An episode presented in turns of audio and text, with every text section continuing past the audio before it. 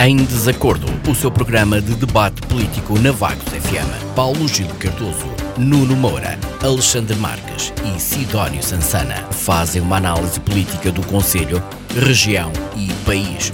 Todas as terças-feiras às 21 horas. Será que os representantes do PS, PSD, CDS-PP e Chega vão estar em acordo ou vão estar em desacordo?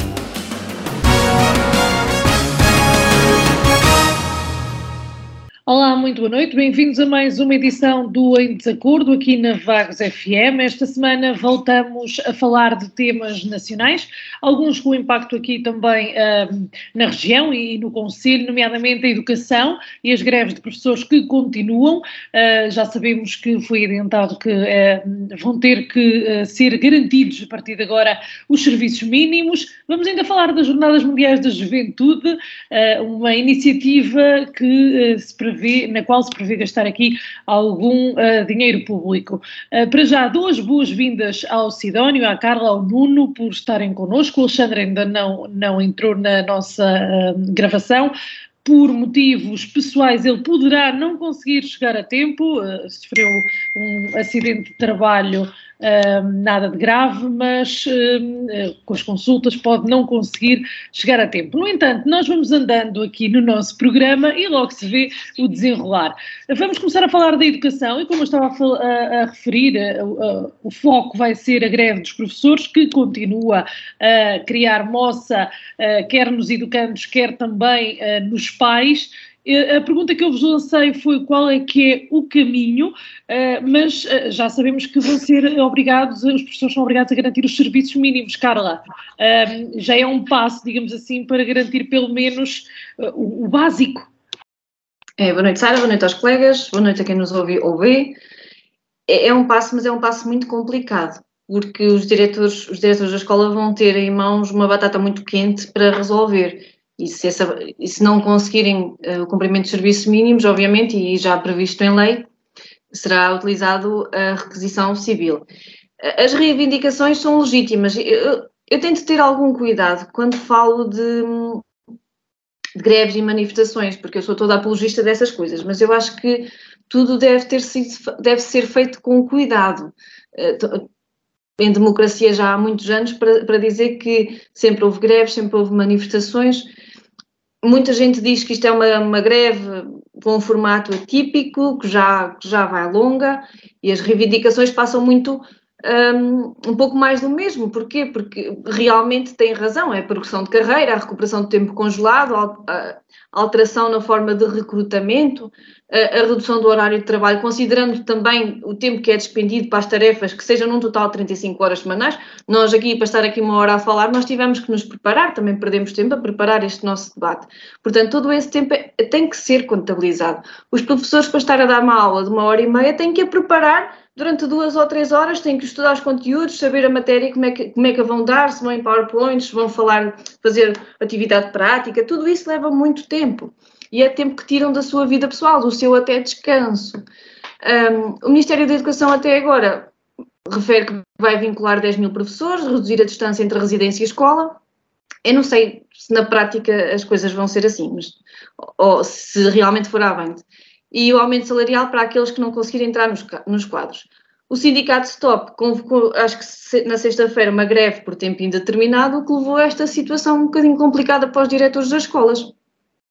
Assim, as negociações vão decorrendo e o braço ferro é, é, é um verdadeiro braço ferro.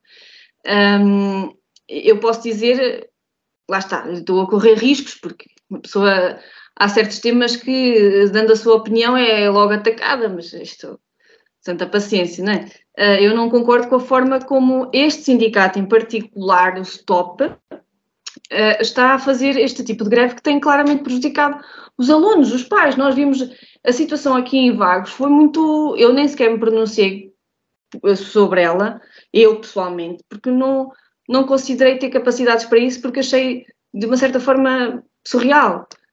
Um, penaliza aqueles que não têm culpa, que são os alunos. Depois dizem, ok, ó oh Carla, mas, mas o governo é que tem que começar a preocupar-se com os alunos. Uh, se não for assim desta forma mais dramática, ninguém nos leva a sério. Não me querem dizer que daqui para trás todas as manifestações e greves de professores não foram levadas a sério. Claro que foram, surtiram efeitos, não é? Também partilhei uma, uma opinião muito perigosa, uma opinião de um colega que eu subscrevi e também levei na cabeça de professores, uh, que, que eu disse que não é tudo, mas não é só, é também uma questão de dinheiro. Uh, eu porque hum, eu acredito que todos queiram ter um trabalho perto da família, perto de casa. Há profissões eh, principalmente quem está ligado ao setor público, que não tem, não tem barreira geográfica. Os médicos, os enfermeiros, o pessoal de saúde, as forças de segurança, então aí é que não, não, há, não há hipótese, técnicos de superior justiça. E neste caso os professores, não, há, não há barreiras geográficas. Não querendo comparar, por exemplo, o caso da saúde, mas já comparando, uh, na falta de médicos especialistas, os governos criam incentivos, ou tentam criar incentivos monetários, para atrair e fixar esses médicos em regi regiões de mais carência do serviço. Quem é que não está, e quem não está interessado a ir para fora, agarra um espaço, aluga ou compra e faz uma clínica privada. Mas um professor não pode fazer um colégio privado com qualquer espaço que, que arranje, não é? E, e, na minha simples opinião, uh, deveriam existir incentivos monetários para atrair, e isto é só uma ideia assim avulsa de quem não percebe nada da educação, só quem foi estudante. Mas acho eu que deveriam existir incentivos realmente monetários para atrair e fixar professores onde eles fazem falta. Problemas hum, disto. Não existem sequer ajudas de custo para os professores que vão dar aulas longe. Se, se, se eu for colocada no Parlamento como deputada, vou ter ajudas de custo. Portanto, os políticos têm ajudas de custo, os professores não. Não quero com isto fazer aqui um populismozinho. Uh, a forma de, de, recrutamento também não pode ser desta forma se a solução, se um, a vontade é atrair e, e, o professor não é nenhum médico especialista. Não vai comprar realmente um espaço e abrir um colégio privado. Não, não dá. Um, a educação, sim, é um pilar fundamental do Estado. A segurança também, a saúde também. Eu concordo, reforço, claro que sim. Por exemplo, imaginem Castelo Branco publica um concurso público para, para contratar quatro professores de Físico-Química, três de Matemática, dois de História, com alojamento e mais meio salário, e com um contrato efetivo ao fim de dois anos. Seria um bocadinho igual aos médicos, não é? Pois, isto já é pensar muito à frente. Isso, se calhar, é uma ideia que não é descabida. Uh, portanto, eu acho que esta greve já se arrasta há muito tempo. Culpa do Ministério da Educação, culpa deste sindicato que quer avalar aqui, quer dar um abanão às pessoas. Infelizmente está a prejudicar quem estão os dois a prejudicar quem menos culpa tem, que são os alunos, os pais, a comunidade educativa, um, e, e, qualquer negociações, há, em qualquer negociação há cedências de parte a parte, mas também tem que existir um sentido ético, um sentido de responsabilidade por parte deste sindicato, que quer queiram, quer não, tem ligações à extrema, à extrema esquerda, e, e do Ministério da, da Educação, que, que também não está aqui a conseguir levar as coisas a bom porto. Muito obrigada, Carla. Nuno, uh, um passo no que pode vir a ser o caminho certo, mas que ainda pode ser longo. Olá, Sara, boa noite. Boa noite ao Sidónia, boa noite à Carla, ao Alexandre, boa noite ao auditório da Vagos FM. Ora, ora, muito bem, este, este problema que tem a ver com a educação em Portugal uh, já é de longa data uh, e tem vindo a agravar-se de ano para ano. E, portanto, eu considero que os professores têm várias reivindicações compreensíveis e justas, sobretudo as que dizem respeito à proximidade da residência, do domicílio em relação à escola onde vão lecionar, como seja a burocracia e outras que têm a ver com o aspecto do estatuto dos, dos professores. Contudo, depois de dois anos quase perdidos por força dos efeitos da pandemia e um terceiro de avanços e recuos, havia que arrepiar caminho em favor da estabilidade, da qualidade do ensino e dos seus efeitos uh, sobre, sobre os alunos. E, portanto, neste contexto, pode-se dizer-se que, face às reivindicações dos professores, o Ministro da Educação não tem sabido conduzir o processo com bom senso e equilíbrio que o assunto merece. E neste quadro de preocupação em resolver os casos e casinhos em que o Governo tem estado envolvido, sou da opinião que não resta tempo para que se possa discutir internamente o problema que envolve a educação em Portugal. Quer o Governo, quer os sindicatos não têm sabido estabelecer um diálogo construtivo que permita a tranquilidade necessária para se perceber, por um lado, aquilo que já está resolvido e, por outro lado, aquilo que ainda não está resolvido. Uh, mas que até seja fácil de resolver. E, portanto, quanto às questões que são mais difíceis, porque envolvem quadros mais complicados, tem que se encetar uma conversa de boa fé, eh, que envolva todas as partes, num sentido construtivo, possa evitar o prolongamento das greves que prejudicam os alunos e prejudicam os encarregados de educação. E quando falo dos encarregados de educação é porque começam a ter problemas gravíssimos. Ir buscar os filhos, não ir buscar os filhos, alunos do ensino especial, programação da vida familiar, preocupação com as avaliações, etc. E, portanto, é preciso e tornar-se urgente que o Ministro da Educação seja mais dialogante e assertivo na comunicação uh, e se assim for, eu penso que todos têm a ganhar, uh, um, o governo tem a ganhar, os professores têm a ganhar, os alunos e os encarregados de educação também têm a ganhar. Se bem que, para fazer face a este prolongamento da greve dos professores, o governo decidiu que os diretores dos agrupamentos vão ser obrigados a escolher quem pode e não pode fazer greve, entre pessoal docente e não docente, para garantir serviços mínimos nas escolas a partir de 1 de fevereiro. E, portanto, este é mais um problema que o Ministério da Educação não consegue resolver e que atira para as mãos das direções das escolas. Um, a opinião das associações de diretores é quase unânime. Vai ser cada escola, de acordo com as suas características, que colocará em prática os serviços mínimos. E, portanto, é uma responsabilidade acrescida que os diretores dispensavam de bom grado.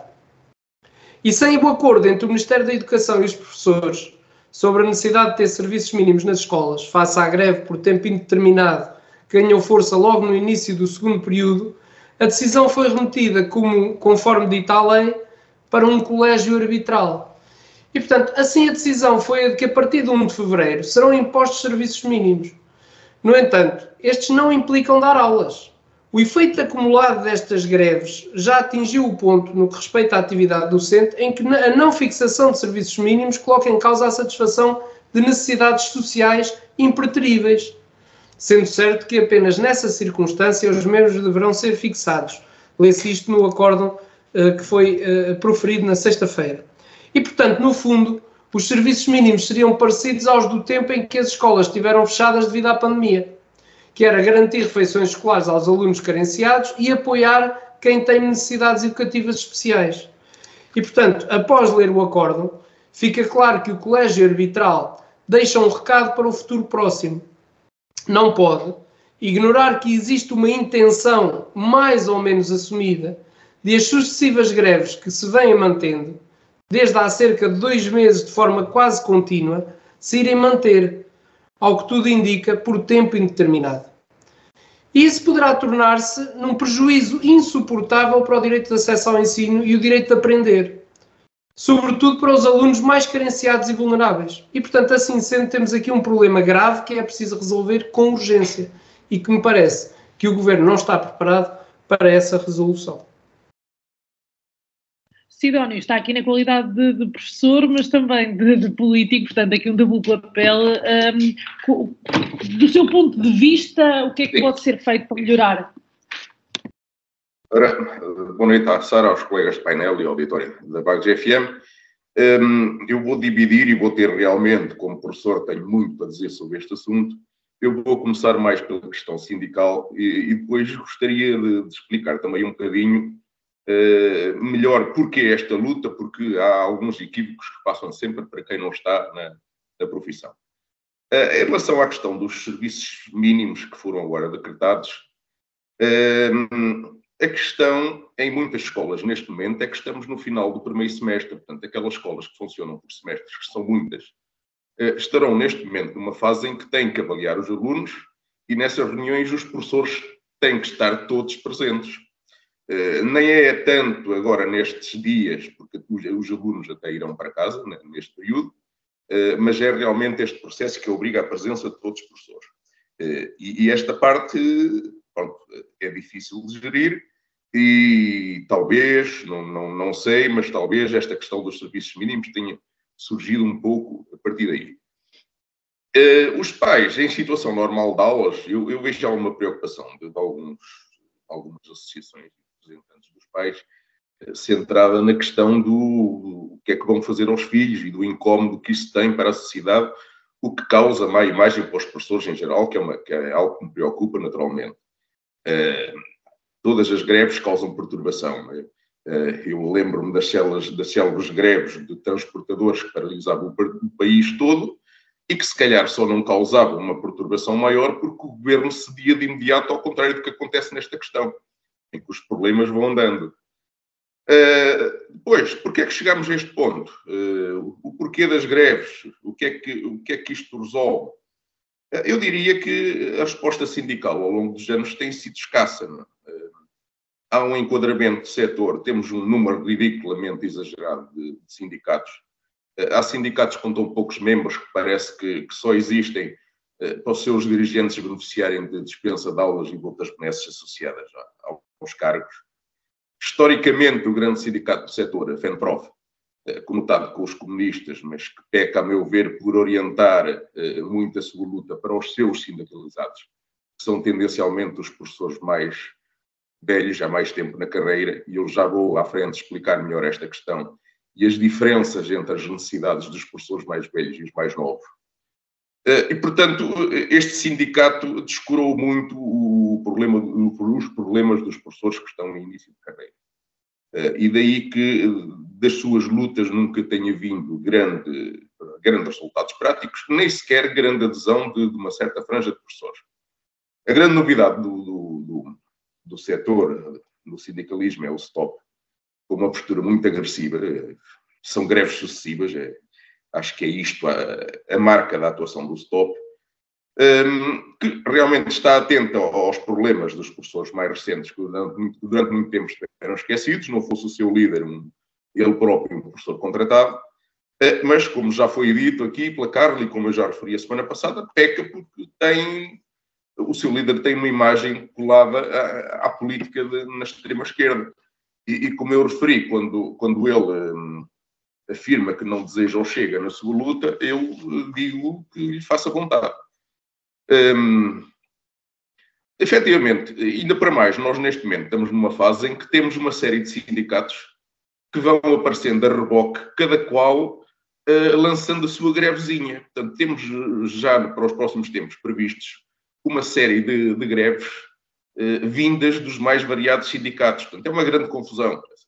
Uh, assim não vamos lá deveria haver realmente eh, uma união destes oito ou nove sindicatos que neste momento estão a fazer lutas diferentes sem qualquer coordenação e assim talvez, talvez uh, chegássemos a algum lado com esta luta sindical, que, na qual, tal como está, feita, feita de forma avulsa por cada um dos sindicatos, uh, duvido dos seus resultados hoje, como duvidei eh, como o histórico do passado nos indica que, que daí não vai grande coisa.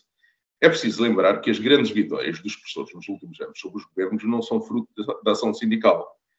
A entrada obrigatória no quadro após três contratos anuais e sucessivos, que é como acontece numa empresa privada normal, mas que durante muitos anos o Estado negou, esta possibilidade permitiu a milhares de professores nos últimos anos entrar nos quadros, e eu sou um deles, uh, resultou de uma queixa no Tribunal Europeu de Justiça de um professor numa ação individual. Da mesma forma, neste momento, o governo está a ser forçado pela Comissão Europeia a aumentar os salários dos professores contratados que trabalham há muitos anos e que atualmente são possivelmente podem trabalhar 20, 30 anos com o mesmo salário, ou 40, ou 40 se forem sempre contratados. Uh, o governo vai ter que alterar isto por pressão da, da Comissão Europeia, mais uma vez, não, não resulta de qualquer luta sindical. Agora, a luta tem que ser feita, devia ser feita, devia haver mais coordenação. Um dia de greve destes 10 ou 12 sindicatos, ou uma, ou uma semana de greve, talvez resolvesse o assunto. Porque os problemas justificam. E agora eu vou uh, à questão de, de porque é que esta luta tem que existir, e não vou ser exaustivo, porque os problemas são mais muitos. Uh, para já, uh, eu gostava de explicar. Há uma confusão recorrente em quem não está no ensino que acha que olha para a tabela com os 10 escalões e olha ali para o décimo escalão, que é o topo da tabela, e diz: Ah, os professores ganham bem, quando chegam ao fim da carreira, ganham 3 mil e tal euros mensais de vencimento e líquido. Uh, primeiro problema. Apesar da maior parte dos professores ter idade acima de 50 anos, Neste momento, apenas 16% do total dos professores no ativo estão no décimo escalão. Os restantes, professores, aqueles que entraram na profissão nos últimos 10, 20, 30 anos e, e os que estão a entrar agora, nunca vão entrar, do, nunca vão passar do meio da carreira, do quarto, quinto, sexto escalão, que corresponde a salários que são pouco mais de metade do que se passa no topo da carreira. Isto fruto de restrições que foram introduzidas no acesso e na progressão uh, na carreira uh, nos últimos 20 anos pelos governos PS e PSD, que meteram na cabeça que este, que este número numeroso de profissionais é o sítio ideal para cortar a eito quando se trata de cortar despesas no Orçamento de Estado.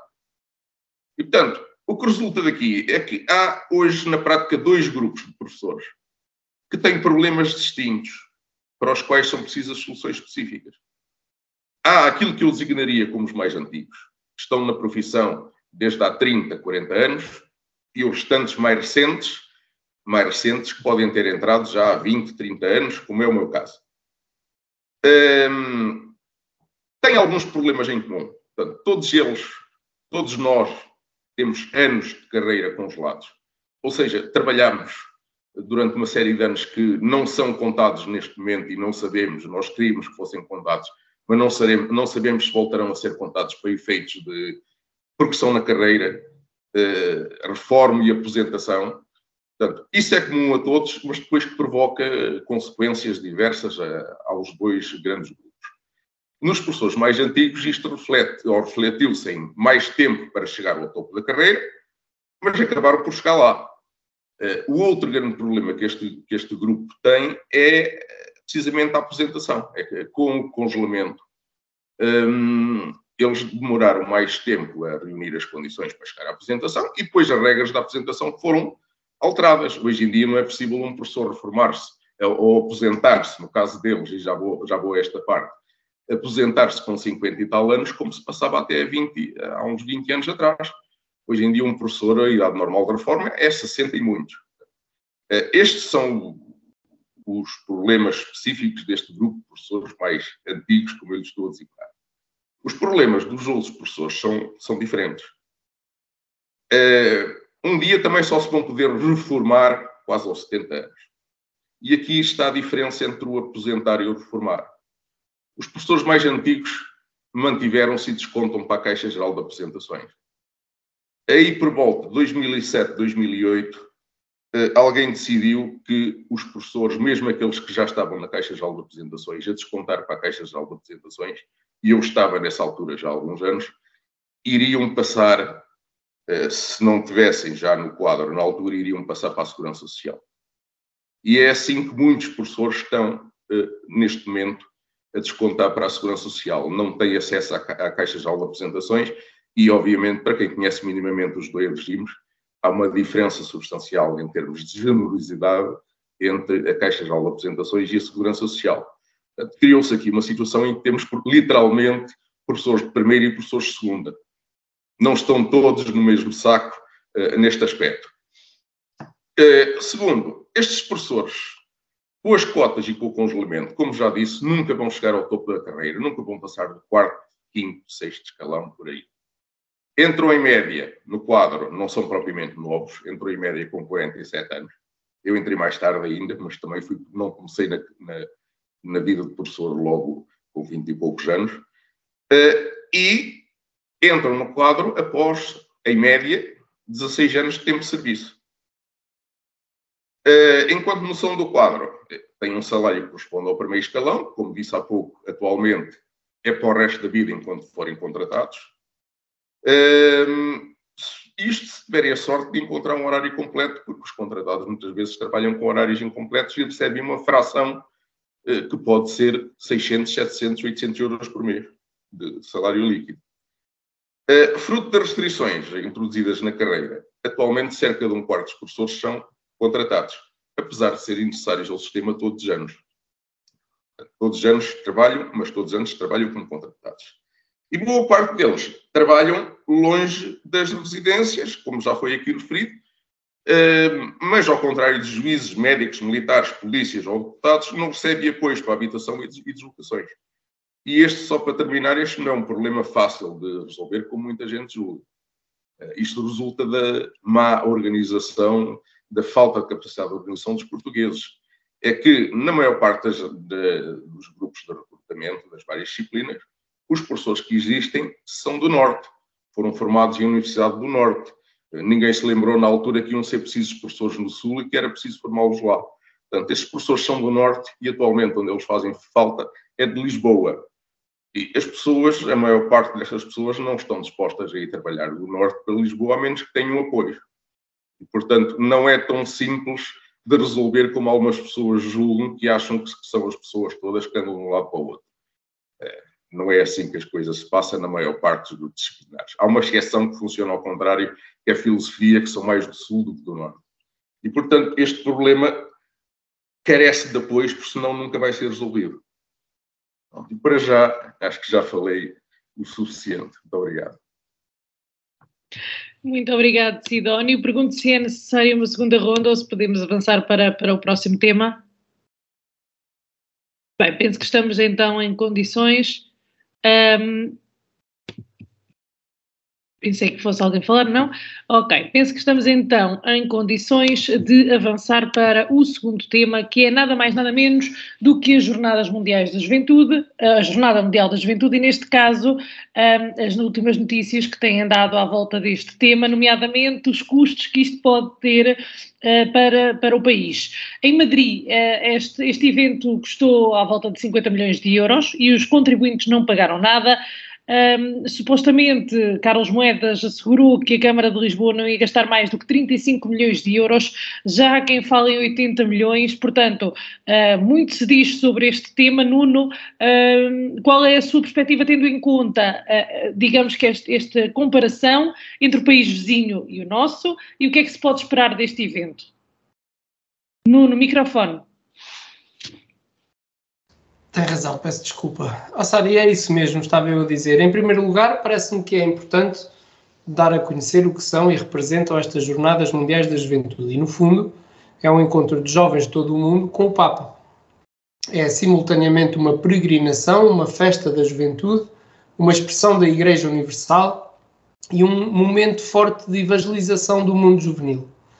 E, portanto, apresenta-se como um convite a uma geração determinada em construir um mundo mais justo e solidário com uma identidade claramente católica, é aberta a todos, quer estejam mais próximos ou mais distantes da Igreja. E, portanto, esta é uh, uma atividade que acontece todos os anos a nível uh, diocesano, uh, até agora por altura do Domingo de Ramos e a partir de, 20, de 2021, no Domingo do Cristo Rei, a cada dois, três ou quatro anos ocorre como um encontro internacional. Numa cidade escolhida pelo Papa, sempre com a sua presença. E, portanto, reúne milhares de jovens para celebrar a fé e a pertença à Igreja e visa proporcionar a todos os participantes uma experiência de Igreja Universal, fomentando o encontro pessoal com Jesus Cristo. É um novo impulso à fé, à esperança e à caridade de toda a comunidade do país de acolhimento. E, portanto, tendo os jovens como protagonistas, a Jornada Mundial da Juventude procura também promover a paz, a união e a fraternidade entre os povos e as nações de todo o mundo. E, portanto, face à nossa identidade histórica, cultural e religiosa, este evento tem uma enorme importância aos mais diversos níveis. Esta é uma das dimensões deste encontro. A outra dimensão tem a ver com a sua organização e desenvolvimento, e aí é que me parece existir um ou mais problemas que têm vindo a público. Desde logo, questionar porque é que, sabendo-se desde 2019 que o evento se iria realizar em Portugal, só agora se começou a falar sobre o assunto e a desenvolver uma série de procedimentos para a realização das infraestruturas necessárias para acolher uh, o evento. E por outro lado, as entidades religiosas e, e, e, e, de outro, os milhões de jovens que se vão deslocar para assistir a esta festa. E portanto, sou da opinião que os portugueses deviam conhecer o que se fez desde 2019 para a organização e realização deste evento. Ao que me parece, nada tinha sido feito e o menino, como diz o povo, caiu agora nos braços de Carlos Moedas, eleito há cerca de um ano, e tanto quanto nos é dado a perceber pelos órgãos de comunicação social, Fernando Medina, atual Ministro das Finanças, nada tinha feito para a concretização deste Encontro Mundial da Juventude, ou pelo menos deixado orientações e projetos nesse sentido. E, sobretudo, no que diz respeito às entidades a quem caberia financiar o evento, já que se sabe agora que vai custar mais de 85 milhões de euros entre o Governo e a Câmara de Lisboa. Por outro lado, indo em contra ao tema introdutório, Compara-se muito as despesas da Jornada Mundial da Juventude em Madrid, até para justificação dos custos com as infraestruturas, mas não se diz, como disse a Sara bem, que essas despesas foram pagas por empresas e pelos sponsors do evento. O Estado espanhol nada pagou. E em Portugal é diferente. E, e, e, todos os envolvidos pensam assim. Portanto, o Estado, isto é, todos nós, é que temos que pagar os custos do evento e, sendo em cima da hora, esses custos multiplicam-se por três ou quatro vezes. E, portanto, eu só espero que as contas sejam transparentes e se consiga aferir com alguma certeza onde é que foi uh, uh, feito o gasto uh, e para que é que foi feito o gasto. E, portanto, vamos aguardar. Sidónio, terá sido uma tática que o facto de durante estes anos, desde 2019, não se ter falado nisto? Não sei, eu acho que isto é, é tudo à portuguesa, até nesse aspecto. Uh, Parece-me que o problema começa com uma boa dose de provincianismo, uh, porque o Vaticano já terá uh, feito saber, não de formas oficiais, obviamente, mas parece que há algum descontentamento, ou que, ou que terão ficado incomodados pelo facto de alguns setores políticos portugueses terem feito um aproveitamento desta situação, porque a candidatura que foi apresentada previa fundos públicos para isto, é? Eh, para, para podermos ganhar eh, as Jornadas Mundiais de Juventude. Eh, e depois, a partir daqui, nascem todos os outros problemas que, de uma forma que acontece frequentemente neste país. Não é? é lamentável realmente estarmos a discutir estes custos é? e a imagem que dão à Igreja, que se calhar nós ainda não sabemos quem é propriamente o responsável. Mas numa, numa iniciativa associada à Igreja que habitualmente prega a modéstia, uh, vemos estas situações de ostentação de um palco, enfim, uh, com custos exagerados. Não é? Ehm, também, obviamente, que um, já passou muito tempo não é? e, e, deveria ter acontecido que quem neste momento aparece a defender o retrocesso neste processo e, e em fazer uma coisa mais simples, Uh, o que não, não tenho grandes dúvidas, parece-me que, que, isto vai acontecer, dado as proporções públicas que o episódio tomou, uh, mas uh, lamenta-se que ninguém se tenha lembrado em recato, numa fase inicial, de, de tentar fazer isto de uma forma mais comedida, não é? os custos em si, aquilo que, aquilo que levantou o problema, o, palco de 4 milhões e meio ou de 5 milhões, enfim, ao que dizem os entendidos, eh, aquela obra nem sequer justifica isso. Mesmo, mesmo aquele aparato todo, eh, parece que a obra foi um bocado, um bocado empolada no seu custo. Eh, e depois temos, quando, quando se chega a este ponto da discussão, vem sempre aquela questão: como é que isto vai parar às mãos da maior construtora nacional, que de vez em quando até tem o hábito de contratar antigos governantes. Depois vem, vem essas questões já baila. Portanto, há aqui neste processo e no porquê que isto chegou até agora e não se fez antes, há aqui alguns mistérios que os atuais autarcas de Lisboa e os anteriores realmente eh, têm que explicar, não é? Eh, e, e, sim, se calhar temos também que meter os anteriores nisto. É mais uma atrapalhada à volta de Medina, para além da atrapalhada que agora, neste momento, parece que até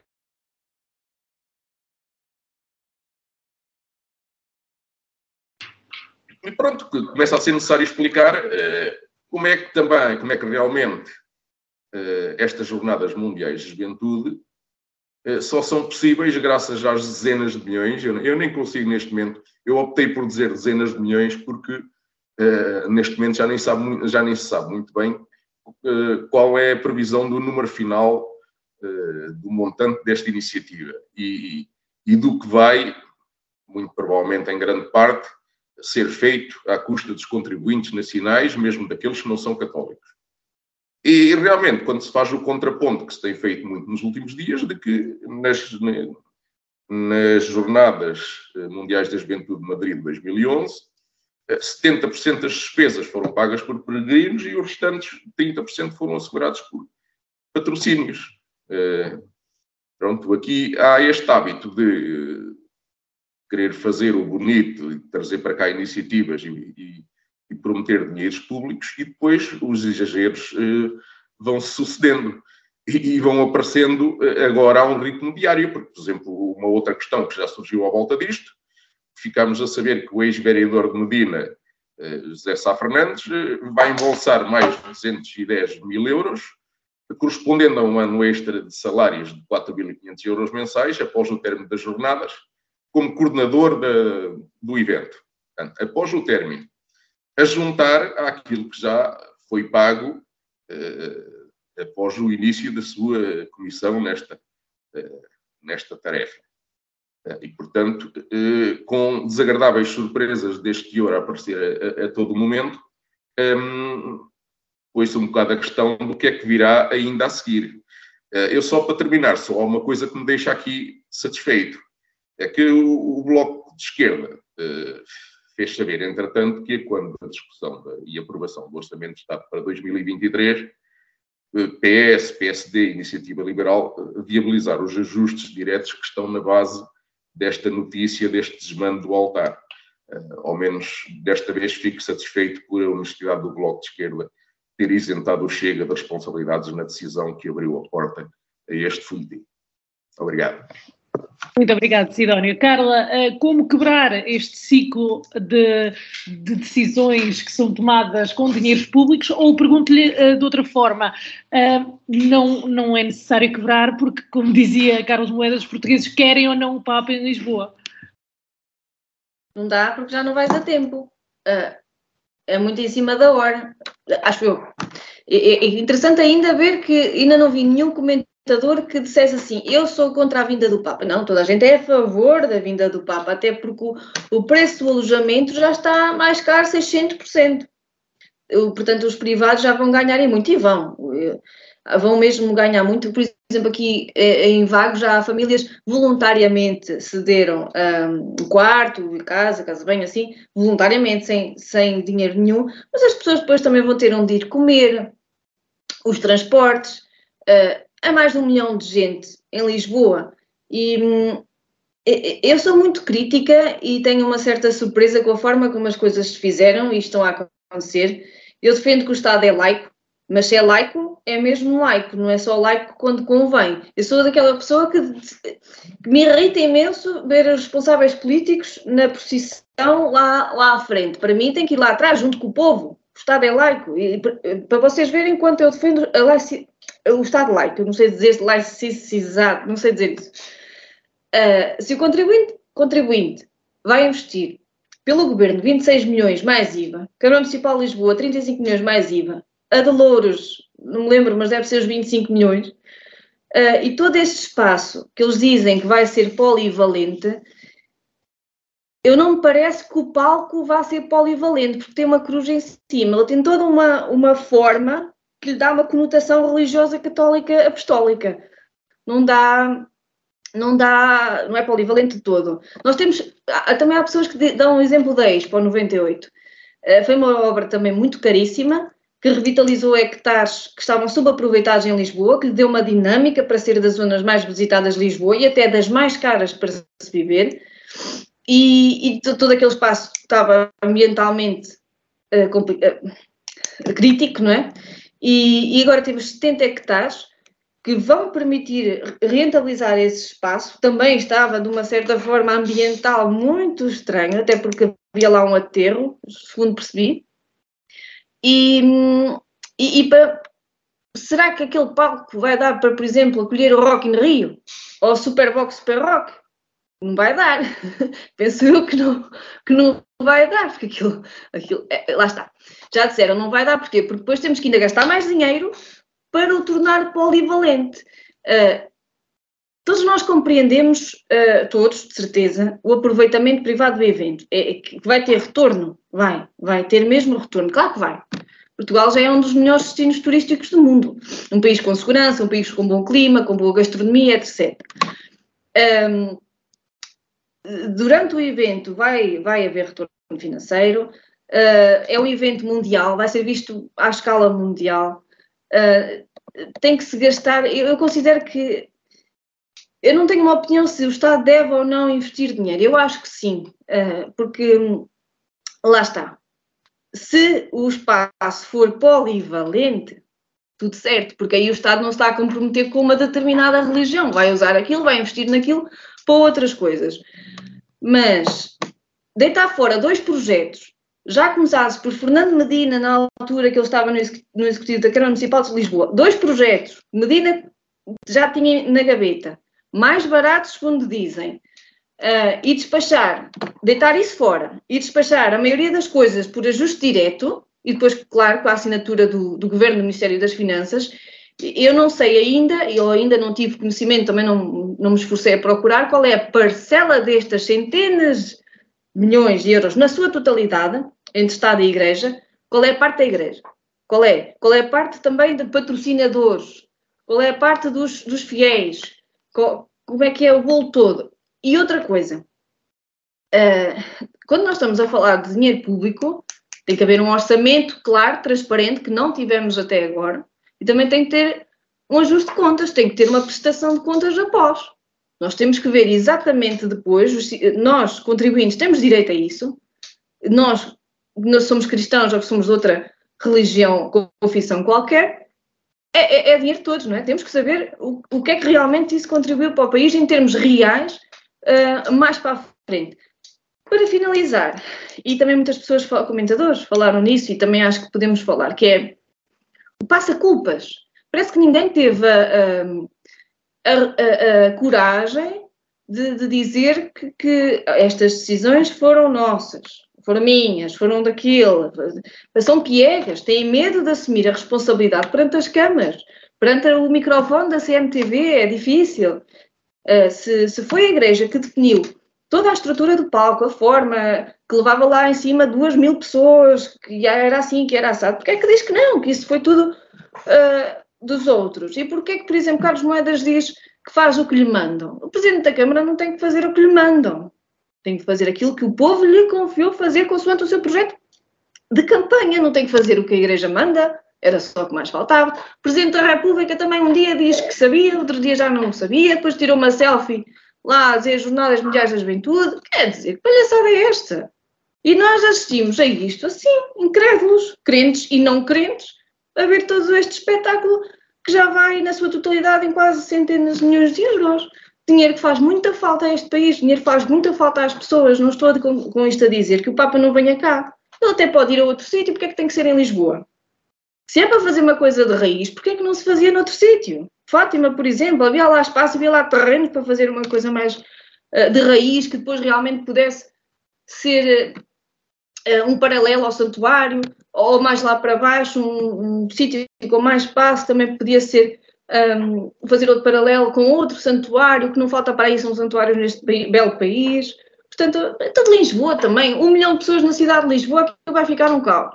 Eu, eu vou evitar Lisboa em junho, julho e agosto, que é melhor. Muito bem, uh, estamos mesmo a tempo das mensagens finais. Sidónio, comece por si hoje. Uh, o que é que nos traz?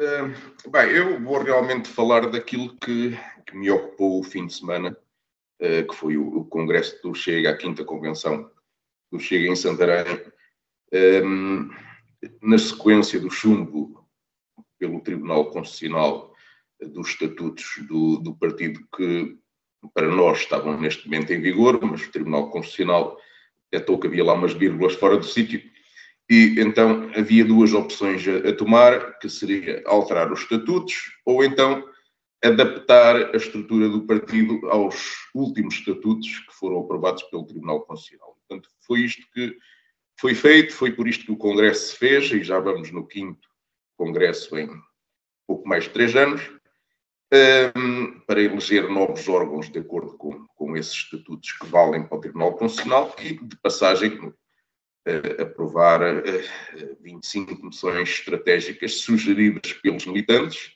que vão servir daqui em diante como linha política estratégica para o partido e, e para a definição da sua organização interna e que foram democraticamente aprovadas pelos participantes. Uh, de resto, uh, na questão dos órgãos, pronto, a liderança de André Ventura foi mais uma vez renovada. É, é uma vantagem eh, para o partido não ter que andar a questionar regularmente a liderança e o rumo, como acontece noutros partidos nacionais.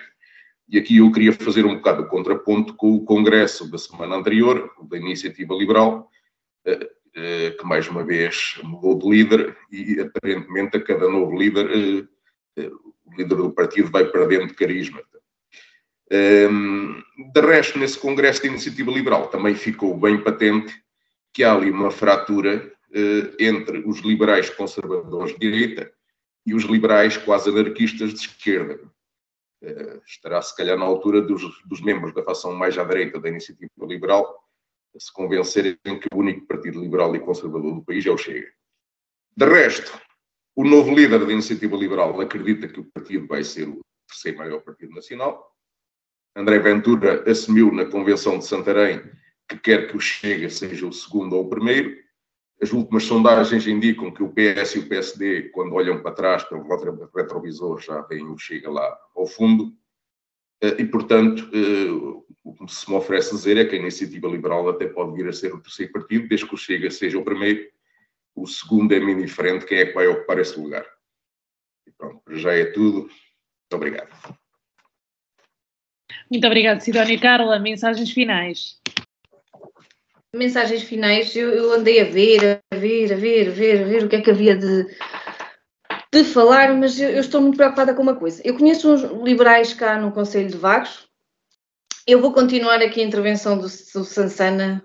Eh, ele já sabe a minha opinião sobre o Chega e sobre ele próprio, que eu tenho boa consideração, mas não tenho boa consideração o seu partido.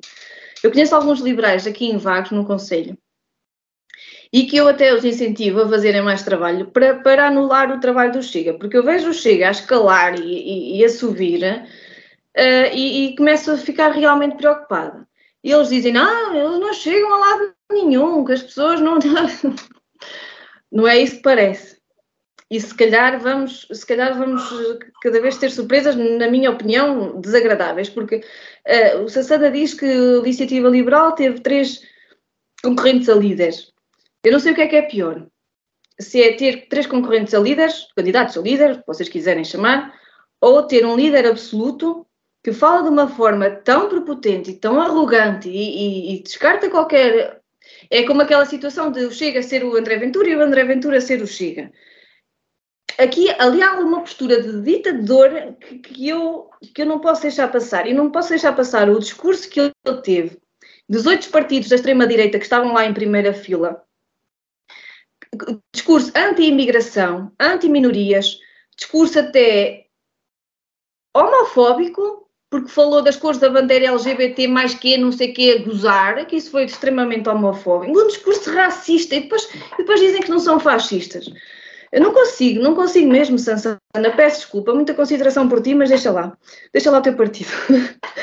e a forma como se dirigiu às pessoas, dirigiu aos, aos portugueses, não é? que, não, que, que também vi, uh, foi, foi realmente preocupante. Não é este país que eu quero, não é este país racista que não acolhe os seus imigrantes, que os nossos imigrantes não são acolhidos lá fora também. Uh, uh, nós vivemos numa Europa, quer queiramos, quer não, nós somos toda uma Europa.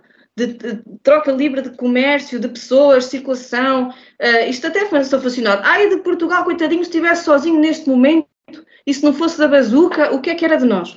Portanto, ao menos nisso vocês pensem, ao menos no dinheiro, que nos dá jeito. Um, portanto, esse tipo de discurso racista, homofóbico, preconceituoso, eu não posso tolerar. Continuo a considerar e tenho, uh, ao contrário dos meus amigos liberais, que apesar de serem liberais, eu também, né, somos amigos, não é?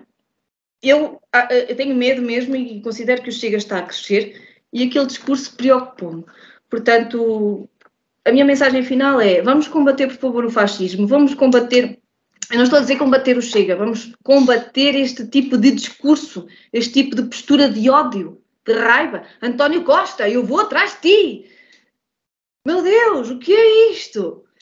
É? Vamos combater este tipo de discurso, vamos ser mais, mais equilibrados, porque a democracia é uma coisa tão boa de se ter e de se viver, e, e isto é lamentável. Obrigada, até para a semana. Obrigada, Carlos.